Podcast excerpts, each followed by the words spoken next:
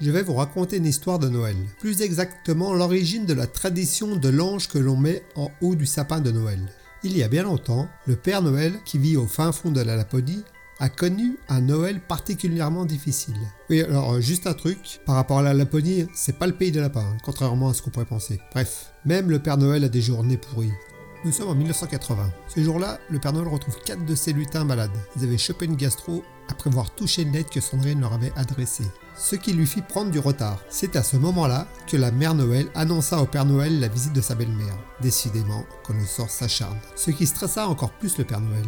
Puis, allant préparer le traîneau, le Père Noël s'aperçoit que tous ses rennes étaient sur le point de mettre bas, ce qui ne fit qu'augmenter son stress. Plus tard, alors qu'il commençait à charger son traîneau avec les cadeaux, il fit tomber sa hotte et tous les jouets se répandirent sur le sol. On va pas se mentir, on peut dire que le Père Noël commençait à en avoir un petit peu plein le cul. Le Père Noël décida de s'octroyer une petite pause, en buvant un bon verre de vin chaud. Mais les elfes avaient déjà sifflé le chaudron de vin chaud, après avoir lu la lettre de Sandrine.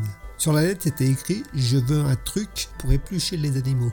On comprend mieux la réaction des elfes. Et c'est à cet instant que quelqu'un sonna à la porte. Ah bordel, c'est qui le connard qui va me faire chier à cette heure? Le Père Noël alla ouvrir et excédé. C'était un petit ange qui amenait un gros sapin. Joyeux Noël, Père Noël N'est-ce pas une journée merveilleuse? J'ai un magnifique sapin pour toi. Où donc veux-tu que je le mette? Père Noël énervé arracha le sapin des mains du petit ange, chopa l'ange par les ailes, comme un vulgaire poulet. T'inquiète pas, je sais où je vais mettre le sapin. C'est ainsi que naquit la tradition des petits anges au sommet des sapins de Noël.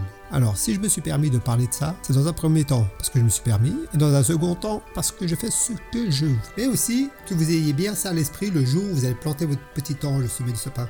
La tradition des anges avec un sapin planté dans l'oignon, quoi. Une tradition qui, je pense, restera à jamais gravée dans les annales, si je peux me permettre ce petit trait d'humour. Merci d'avoir perdu votre temps, ma compagnie, et à bientôt pour de nouvelles aventures.